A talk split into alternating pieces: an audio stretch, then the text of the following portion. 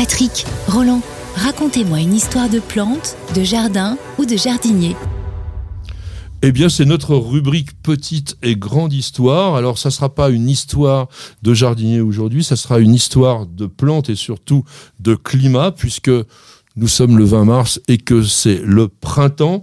Alors, qu'est-ce qui se passe au printemps? On voit un réveil de la végétation. Roland, tu sais un petit peu pourquoi, tu le regardes tous les jours, toi. Ben oui, tous les jours. Alors, euh, il paraît que c'est la sève qui fait son boulot, qui commence à remonter dans l'arbre sous l'effet, dans l'arbre ou dans l'arbuste d'ailleurs, sous l'effet de différents, euh, de, de- de différents, euh, de différents trucs. Voilà, truc, c'est le mot que je cherchais. Les trucs, en fait, ce sont tout simplement des hormones euh, qui vont euh, se développer justement grâce au fait que l'on a deux choses. L'allongement du jour, et là tu as les phytochromes, donc chrome c'est la lumière, qui agissent par la lumière, et puis tu as d'autres hormones qui, elles, agissent par la température qui s'est remontée.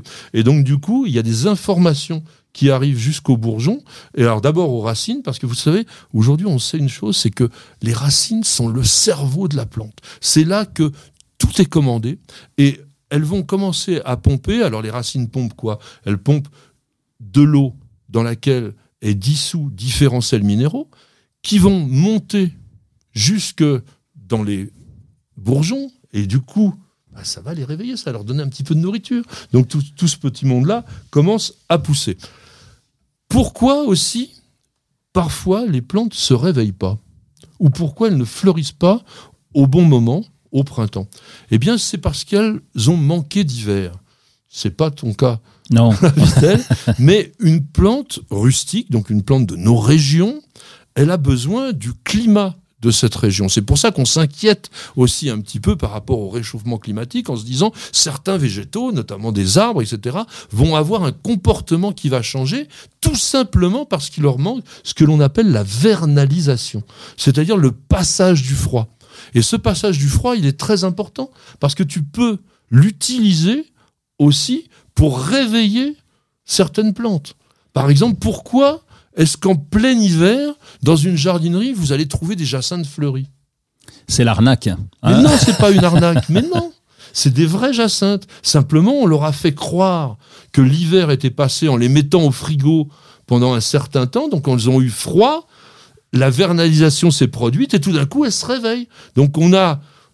Ça, c'est des techniques de professionnels. Là, C'est un petit peu compliqué. Mais lorsqu'on sait exactement le temps et la température qu'il faut pour que la plante se réveille, eh bien, on la met dans ces conditions-là et on peut avoir des fleurs toute l'année. Regardez, quand vous allez chez le fleuriste, bah, vous avez des fleurs d'été euh, en plein hiver ou au printemps. Donc ça, c'est le côté de la vernalisation, c'est très très important.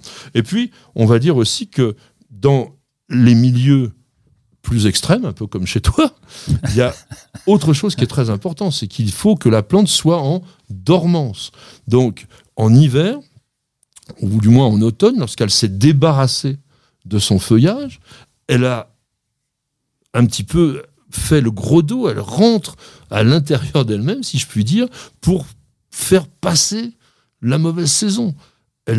Ça, c'est vraiment les caducs qui sont comme ça.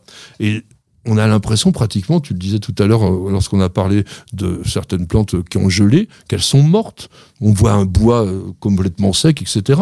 Eh bien, cet euh, phénomène de printemps, le phytochrome et tout ça qui va donc redémarrer à l'intérieur de la plante, puisque en fait, les, cellules qui étaient dormantes, eh bien, elles vont se mettre à grandir. Ça aussi, c'est le phénomène de base, c'est-à-dire le fait que tout d'un coup, les cellules non seulement grandissent, mais aussi se multiplient, eh bien, la plante se met à croître. Alors, on a aussi des plantes, et on en reparlera euh, dans d'autres émissions, qui ont des particularités tout à fait extraordinaires.